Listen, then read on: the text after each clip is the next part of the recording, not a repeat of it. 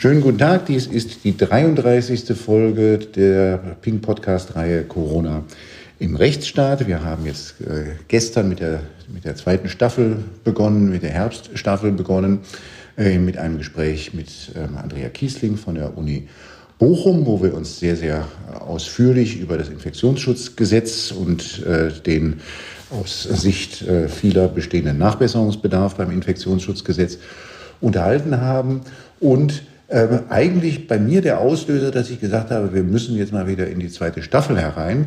Ähm, der sitzt sozusagen am anderen Ende der Telefonleitung jetzt. Ich begrüße den rechtspolitischen Sprecher der SPD-Bundestagsfraktion, Johannes Fechner. Grüße Sie, Herr Fechner. Hallo, guten Tag, Herr Professor Harting. Ähm, Herr Fechner, ich darf Sie ganz kurz vorstellen, denen, die äh, vielleicht jetzt nicht so gut mit äh, Ihrem Namen vertraut sind. Äh, Sie sind ähm, Mitglied der SPD. Ähm, Sie sind auch Anwaltskollege und auch genau. tatsächlich genau. aktiver Anwaltskollege. Ja, noch nebenbei, ja. Äh, wie ich gelesen habe. Ähm, äh, und ähm, äh, seit 2013 äh, Mitglied des äh, Deutschen Bundestages und dort der Obmann der ähm, SPD-Fraktion im Ausschuss für Recht und Verbraucherschutz. Was macht ein Obmann in so einem Ausschuss? Ich bin der Vorsitzende der SPD-Mitglieder im Ausschuss. Also wir koordinieren äh, Dinge, treffen uns mit dem stellvertretenden Vorsitzenden, besprechen den Sitzungsablauf äh, und äh, wenn es für die Fraktion Stellung zu nehmen äh, gilt, dann äh, darf ich das tun. Sie kommen, das habe ich noch verabsäumt, zusammen aus, ähm, äh, aus Emmendingen, nicht? Das ist ähm, Baden-Württemberg. Genau, der schönste Wahlkreis in Deutschland, nördlich von Freiburg. Okay, und ja, den Anstoß haben Sie insoweit gegeben, als Sie am 12. Oktober, also vor zehn Tagen, also jedenfalls mit eine Diskussion äh, angestoßen haben, die jetzt im Augenblick äh, sehr lebendig ist. Sie, sagen, am 12. am 12. Oktober berichtet die FAZ, dass Sie äh, sich dort geäußert haben, äh, dass Sie die äh, den derzeitigen Zustand der Corona-Maßnahmen, was die Rechtsgrundlagen angeht, für verfassungsrechtlich bedenklich halten. Und dann sagen Sie weiter, dass das Parlament in diesen Fragen viel mehr Mitsprache haben müsse äh, da, wenn wesentlich in die Grundrechte eingegriffen werde, das Parlament entschieden, entscheiden müsse. Was hat Sie dazu veranlasst, ähm, da jetzt doch so deutlich zu werden, äh, jetzt in der letzten Woche? Wir hatten schon im März, April ähm, erhebliche Bauchschmerzen, äh, der Exekutive so weitreichende Befugnisse einzuräumen. Aber damals haben wir gesagt, ähm, wir wissen nicht, wie dieses Virus wirkt. Äh, wir hatten die Sorge, dass der Bundestag möglicherweise äh, über Nacht äh, nur noch erschwert tagen könnte oder möglicherweise gar nicht mehr handlungsfähig ist. Das alles hat sich aber jetzt als nicht äh, zutreffend bewahrheitet. Wir waren durchgehend handlungsfähig und äh, deswegen äh, braucht es nicht mehr diese weitgehenden Befugnisse, insbesondere durch Rechtsverordnungen für die Bundesregierung. Hat Sie das überrascht, wie viel Zustimmung Sie jetzt bekommen haben in den letzten Tagen? Nein, gerade weil ja auch ähm, aus der Wissenschaft, aber auch äh, von vielen Verwaltungsgerichten äh, manche äh, Corona-Maßnahmen gekippt wurden und kritisiert wurden. Ähm, da hat es mich jetzt nicht überrascht, dass diese äh, überfällige Debatte geführt wird. Wichtig ist, dass wir jetzt nicht nur debattieren, sondern dass wir tatsächlich gesetzliche Änderungen beschließen im Bundestag. Da gibt es ja jetzt zunächst einmal einen, äh, einen Vorschlag, der aus dem Gesundheitsministerium äh, kommt, ähm, äh, wo es jetzt um äh, Verordnungsermächtigungen des Bundesgesundheitsministers geht. Ähm, äh, äh, das hatten wir gestern schon mit Frau Kiesling ein bisschen länger darüber gesprochen. Das ist ja deutlich zu unterscheiden jetzt von der weiteren Frage, ähm, ob die Verordnungen, so wie sie die Landesregierungen seit März immer wieder neu erlassen, ob für die neue Rechtsgrundlagen oder jedenfalls bessere Rechtsgrundlagen geschaffen werden, als wir das derzeit in Paragraphen 28 und 32 des Infektionsschutzgesetzes ähm, haben. Wo sehen Sie denn jetzt, wenn wir nur über das letzte Thema sprechen, also Nachbesserungen bei den Rechtsgrundlagen für die, für die Corona-Verordnung der Länder, wo sind denn da so die wesentlichen Schraubstellen so aus Ihrer Sicht? Ich glaube, dass die Rechtsgrundlagen im Infektionsschutzgesetz äh, viel präziser werden müssen. Wir haben da eine recht unbestimmte Generalklausel und äh, da die Maßnahmen der Länder doch ganz erheblich in die Grundrechte der Bürger eingreifen, halte ich es für dringend erforderlich, dass die Generalklausel zum einen präzisiert wird und zum anderen ergänzt wird um Standardmaßnahmen, also etwa Maskenpflicht oder ähnliche äh, Corona-Schutzmaßnahmen, bei denen wir dann im Infektionsschutzgesetz auf Bundesebene den Rahmen regeln, wann solche Maßnahmen von den Ländern ergriffen werden können. Also wir wollen die Länderkompetenzen nicht in Frage stellen, aber doch Leitplanken auf Bundesebene im Infektionsschutzgesetz regeln. Was ja dann gleichzeitig die Spielräume der Länder schon ein bisschen einengt, weil sie müssen sich dann ja an die Voraussetzungen halten, die in diesen Vorschriften stehen. Das stimmt. Aber wenn Sie sich die Diskussion um das Beherbergungsverbot anschauen, dann finde ich, ist sowas auch notwendig. Wir brauchen bundeseinheitliche Regelungen, äh, wenn wir Corona effektiv bekämpfen wollen. Diesen Flickenteppich, äh, den wir in den letzten Wochen gesehen haben, bis hin zu dem unsinnigen Beherbergungsverbot, das sollte sich nicht wiederholen. Das Beherbergungsverbot so ein bisschen der Tropfen, der das fast zum Überlaufen gebracht hat? Ich glaube, da konnte man deutlich sehen, ähm, wie wichtig es ist, äh, dass wir einheitliche und vor allem effektive Corona-Schutzmaßnahmen beschließen und ähm, weniger Maßnahmen, die vielleicht die schnelle Schlagzeile bringen, aber in der Sache nicht geeignet sind, äh, um das Virus zu bekämpfen. Wie ähm, muss man sich das jetzt ganz praktisch vorstellen? Wo soll der Gesetzesvorschlag herkommen und wie schaut es da mit Mehrheiten aus? Ja, wir beraten das äh, jetzt mit Hochdruck äh, in der SPD, vor allem die Rechtspolitiker und die Gesundheitspolitiker. Wir sind da auch in engem Austausch äh, mit der Wissenschaft. Wir haben ähm, Staatsrechtler äh, beauftragt, äh, uns äh, eine Konkretisierung von den Ideen, die ich schon angesprochen habe, äh, zu äh, erarbeiten. Ich hoffe, dass wir da nächste Woche schon äh, einen konkreten Vorschlag bekommen. Und äh, dann wollen wir natürlich das Infektionsschutzgesetz gemeinsam mit dem Koalitionspartner ändern. Dort ist die Bereitschaft äh, noch nicht allzu groß, ähm, wirkliche Änderungen vorzunehmen. Aber ich glaube insbesondere infolge Folge der zunehmenden ähm, Verwaltungsgerichtsentscheidungen und auch äh, dem Rückenwind aus der Rechtswissenschaft, äh, den wir für äh, unsere Änderungswünsche bekommen, wird die Union sich da bewegen müssen. Jetzt gibt es ja auch innerhalb Ihrer eigenen Fraktion nicht ganz einheitliches Meinungsbild. Äh, Lauterbach wird zitiert heute in der Berliner Zeitung äh, die Forderung, die Parlamente stärker in, der, in die Corona-Bekämpfung einzubeziehen, nennt er unsinnig. Wir brauchen schnelle Beschlüsse. Wir können uns da keine wochenlangen Debatten im Bundestag leisten. Lauterbach ist ja, glaube ich, sogar im Rechtsausschuss auch, nicht? Natürlich müssen wir schnell handeln, äh, gerade wenn jetzt das Infektionsgeschehen äh, sich so dramatisch verschärft wie in diesen Tagen. Aber es hat sich gezeigt, dass der Bundestag dazu in der Lage ist. Wir werden selbstverständlich nicht jede einzelne Landesverordnung bis ins Detail im Bundestag beraten.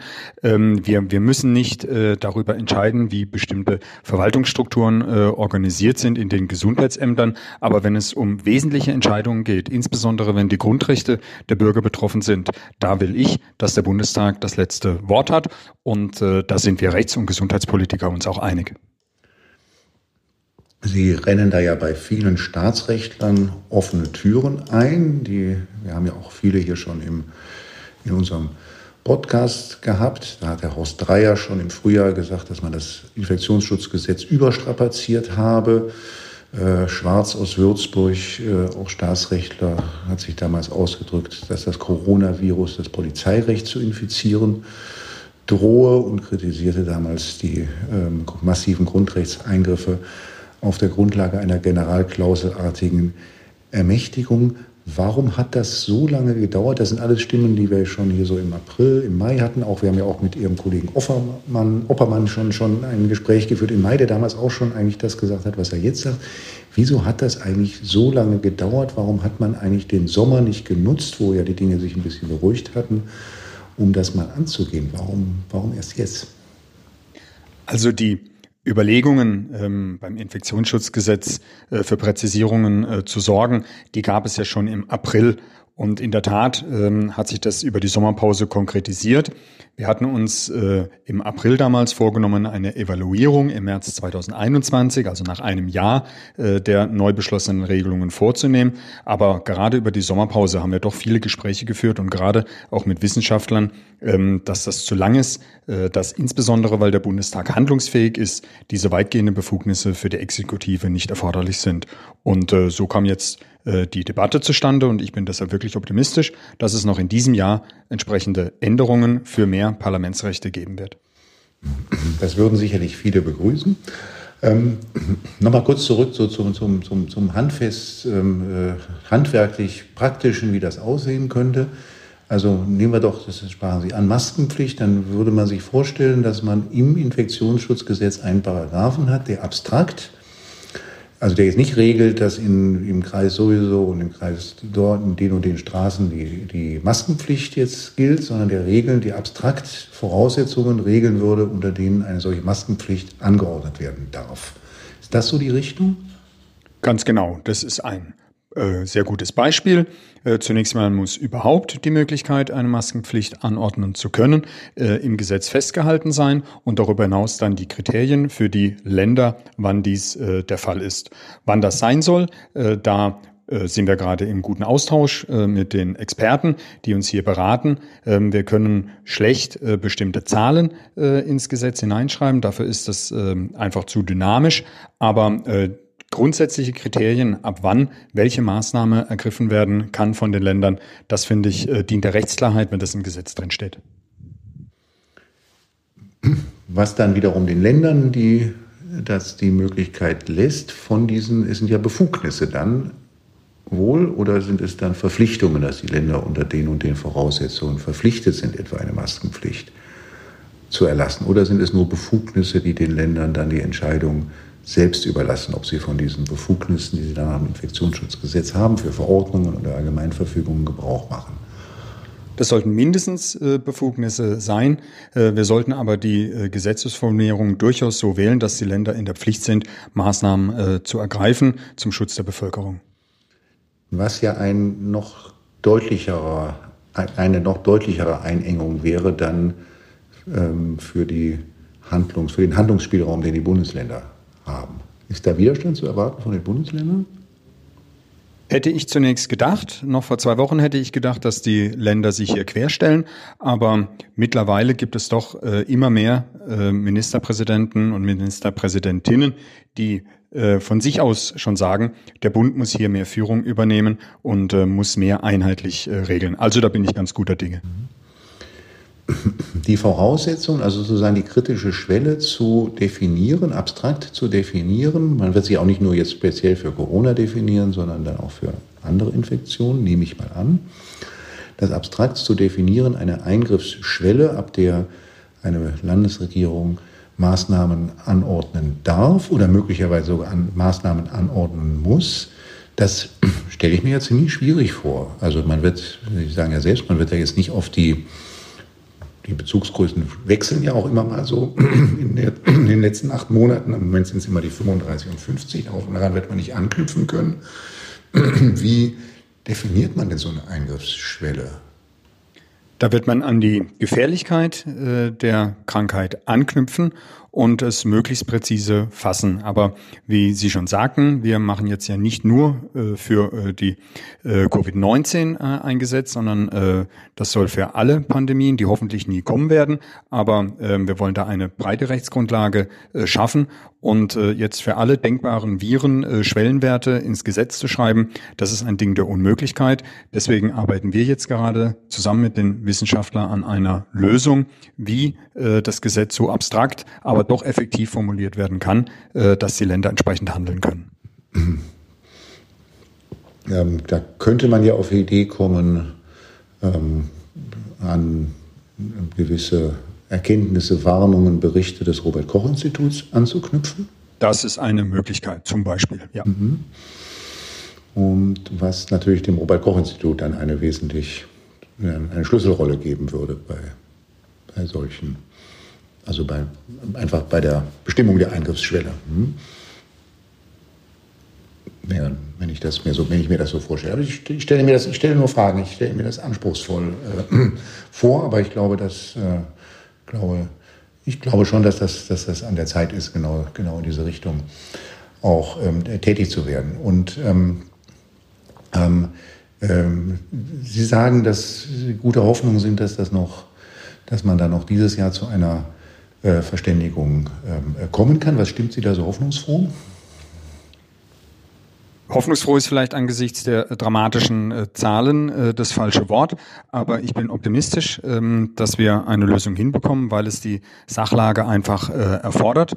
Ähm, angesichts der steigenden äh, Infektionszahlen brauchen wir wirklich präzise Rechtsgrundlagen, äh, damit die Corona-Schutzmaßnahmen, die ja unbestritten auch von unserer Seite erforderlich sind, äh, vor Gericht Bestand haben. Das halte ich auch deshalb für notwendig, ähm, weil ansonsten die Akzeptanz in der Bevölkerung sinkt für Corona-Schutzmaßnahmen. Äh, die Diskussion um das Beherbergungsverbot äh, war aus meiner Sicht auch vor allem deshalb fatal, äh, weil die Bürger Zweifel hatten, ob denn die Landesregierung tatsächlich so effektiv handeln. Und das hat auch für erhebliche Verwirrung und damit für Akzeptanzverlust gesorgt. Es ist ja vielfach, ich glaube von Ihnen ja auch äh, schon, schon frühzeitig gesagt worden, dass ähm, jetzt neben den, den ganzen verfassungsrechtlichen äh, Problemen, die wir haben, wenn man auf eine Generalklausel notwendige Schutzmaßnahmen, dann doch ganz einschneidende Grundrechtseingriffe stützt und das dann auch damit garniert, dass dann auch noch eine Verordnungsermächtigung, dass man Verordnungsermächtigung bemühen muss, Paragraph 32, in der eigentlich gar nichts drinsteht, ähm, außer dass die Länder Verordnungen erlassen äh, dürfen. Ähm, da haben wir ja die ganze verfassungsrechtliche äh, Problematik, äh, die wir hier in vielen Podcasts zuletzt gestern auch mit Frau Kiesling diskutiert haben. Jetzt gibt es ja noch einen zweiten Aspekt, den Sie auch angeführt haben, ähm, der dafür spricht, also hier doch auch ähm, äh, nachzubessern. Und das ist die Frage der Begründung und der Diskussion auch um Begründungen. Ähm, ähm, Sie haben gesagt, also der, wenn das durchs parlamentarische Verfahren geht, dann bestimmte auch mehr Veranlassung und mehr Notwendigkeit hier zu begründen. Können Sie das noch mal ein bisschen erklären, was Sie da meinen? Also zu den äh, zahlreichen äh, Maßnahmen, die wir jetzt ähm, regeln wollen, damit der Bundestag äh, das entscheidende äh, Gremium äh, wieder wird, gehört, dass wir von der Bundesregierung Begründungspflichten haben wollen. Wir wollen ähm, beziehungsweise wir wollen sie im Gesetz regeln, um, um zu gewährleisten, dass die Bundesregierung Rechtsverordnungen begründen muss. Das muss nicht wöchentlich sein, aber doch in gewissen äh, Abständen zumindest dort eine Begründung äh, liefern muss über die Wirkung des ähm, Regelungswerkes der Rechtsverordnung, damit wir sehen können und auch alle Bürger sehen können, dass gerade die Rechtsverordnungen, die äh, erheblich in die Grundrechte der Bürger eingreifen, auch wirken und nach wie vor erforderlich sind. Also eine solche äh, Begründungspflicht halten wir für wirklich äh, sinnvoll und äh, dringend notwendig. Es verhält sich ja auch so, dass ähm, die Gerichte oft gar nicht so richtig die Begründung kennen, die hinter den Verordnungen steht, die die Gerichte anwenden sollen. Weil ja bei einer, also wenn es ein Gesetz gibt, wenn es demnächst ein ähm, überarbeitetes, äh, reformiertes Infektionsschutzgesetz gibt, dann wird es ja eine Begründung auch geben für diese Gesetzesänderungen. Wenn es, wenn es jetzt aber hier, sagen wir hier in Berlin, demnächst wieder die 99. Corona-Verordnung gibt, dann gibt es ja normalerweise überhaupt gar nicht ein solches Material, sodass auch ein Gericht dann oft so nicht so richtig weiß, was sich die Verfasser der Verordnung denn eigentlich bei den Formulierungen gedacht haben. Ähm, das ist richtig. Insofern äh, ist eine äh, Kommentierung ähnliche Begründung äh, durchaus angebracht und sinnvoll. Wir machen das ja bei allen Gesetzesvorhaben, dass wir umfangreich ähm, das Gesetz begründen und gerade wenn wir unbestimmte Rechtsbegriffe äh, verwenden, dass wir da besonders äh, sorgfältig äh, das Gesetz begründen und auch Hinweise geben, was wir uns als Gesetzgeber dabei gedacht haben, was die Intention war, ähm, auch damit die Richterinnen und Richter einen Anhaltspunkt haben, wie äh, beispielsweise unbestimmte Rechtsbegriffe auszulegen sind und was sich der Gesetzgeber äh, bei dem Gesetz gedacht hat. Also das ist der eine Vorteil, wenn ich eine äh, Begründungspflicht für die Rechtsverordnungen habe. Vor allem aber auch die Bürgerinnen und Bürger können ganz genau erkennen, äh, was der Gesetzgeber äh, damit wollte und das macht Transparenz aus und schafft damit Akzeptanz. Also um ein praktisches Beispiel zu nennen, das wir jetzt gerade viel haben, es gibt dann Unterscheidungen in den Verordnungen zwischen privaten und öffentlichen Veranstaltungen und dann gibt es unterschiedliche Personenzahlen. Und dann sage mal einer, was denn jetzt eigentlich eine in einer, sagen wir, in, einem, in einer Gaststätte ähm, stattfindende Geburtstagsparty ist. Ist das eine private Veranstaltung, weil es halt jetzt ja ein, quasi ein privater Zweck ist oder ist es eine öffentliche Veranstaltung, weil sie an einem öffentlichen Ort stattfindet.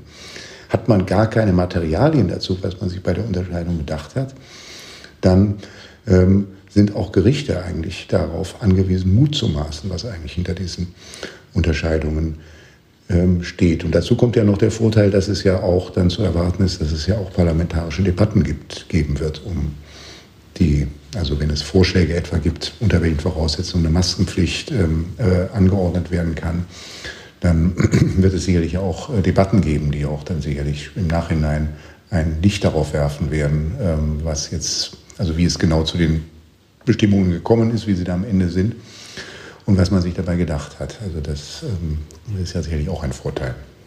Ja, natürlich. Äh, das ist ein ganz wichtiger Vorteil, ähm, gerade weil Sie zu Recht sagen, dass es Debatten äh, auslösen wird und die sind notwendig, äh, weil ähm, gerade in der Diskussion, im Diskurs auch mit der Opposition ein Gesetz besser werden kann und das nutzt uns ja dann allen. Mhm. Ähm, jetzt haben sich ja auch eigentlich aus der FDP und den Grünen gibt es ja eigentlich auch viel Zustimmung, auch von den Linken. Ist es da denkbar, dass das mit breiter parlamentarischer Mehrheit jetzt auch in Gang gebracht wird und jetzt nicht da in den Parteienstreit hereingerät, wenn da ein Gesetzesvorhaben kommt? Wie schätzen Sie das ein? Ja, das kann ich mir auch gut vorstellen, äh, dass die Opposition sich einen Ruck gibt äh, und dann einem Koalitionsvorschlag äh, zustimmen wird. Ähm, mag sein. Ähm, und da werden wir sicherlich auch die Gespräche mit der Opposition ähm, zu diesen wichtigen Fragen führen.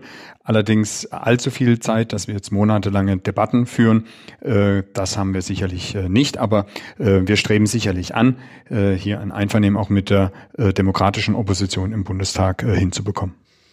Wie ist in solchen Situationen das Spannungsverhältnis jetzt wiederum zur Exekutive? Wie viel, wie, Zieht man da an einem Strang, weil man denselben Parteien angehört oder wie muss man sich das vorstellen? Gibt es da auch dann einfach unterschiedliche Auffassungen, weil man aus unterschiedlichen Positionen diskutiert?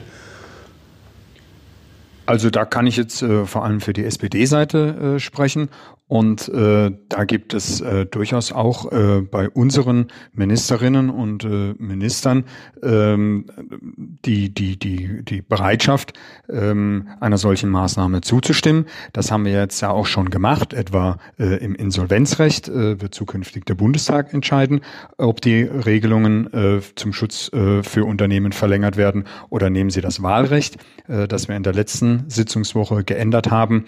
Äh, da haben sich auch die SPD-Minister dafür ausgesprochen, dass nicht der Innenminister Seehofer alleine äh, Wahlrechtsmodalitäten regeln darf, sondern per Rechtsverordnung, sondern dass der Bundestag äh, dem zustimmen muss. Also da ziehen wir wirklich an einem Strang mit den SPD-Ministern. Bei der Union, ich glaube, da gibt es doch mit Herrn Spahn und ähm, Herrn Seehofer vor allem doch zwei Minister, ähm, die es gar nicht so schlecht finden, wenn sie ohne den Bundestag sehr weitgehende Entscheidungen per Rechtsverordnung treffen können.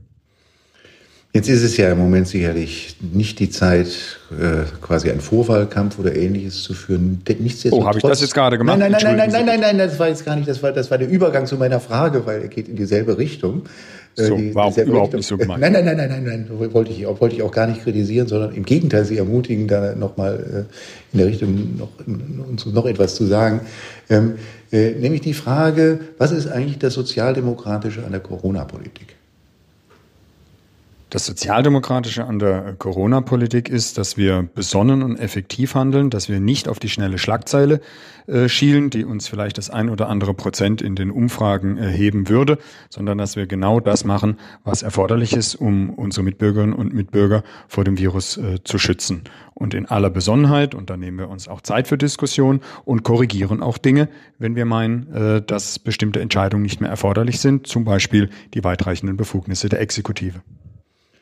Ähm, Herr Fechner, ich glaube, das ist ein, ein super Schlusswort. Deswegen würde ich gerne an dieser Stelle einen Punkt machen, auch wenn ich noch manches hier auf meiner Liste habe. Ich danke Ihnen ganz, ganz herzlich für das Gespräch. Herzlichen Dank. Gute Zeit. Machen Sie es gut.